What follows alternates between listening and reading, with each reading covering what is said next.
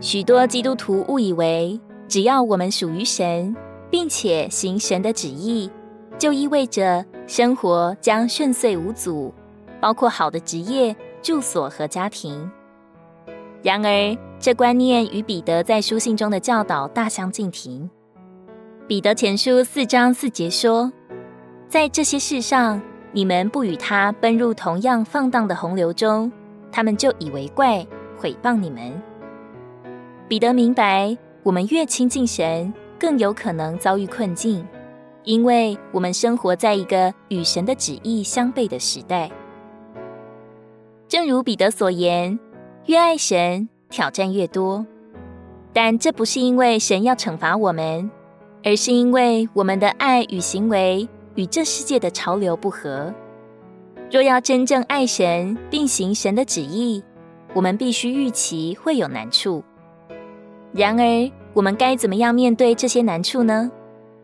彼得前书四章一到二节说：“基督既在肉身受过苦，你们也当用同样的心思武装自己，因为在肉身受过苦的，就与罪断绝了，好使你们不再从人的情欲，只从神的旨意，在肉身中度余下的光阴。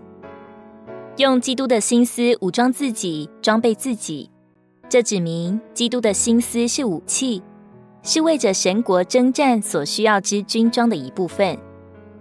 我们若为着受苦，用基督的心思武装自己，就会愿意忍受苦难。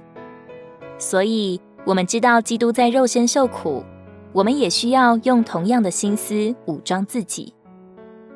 我们不该惧怕我们的苦难会太大，主知道如何将苦难分配给我们。他不会分配的太少或太多，他的分配会按正确的比例，正好是我们所需要的。我们应当告诉他：“主，我何等敬拜你，在你的主宰里，你已将苦难分配给我，使我蒙保守在你的旨意中。”我们必须认识到，真正的丰富不在于物质上的富裕，物质富裕或许会带来短暂的满足。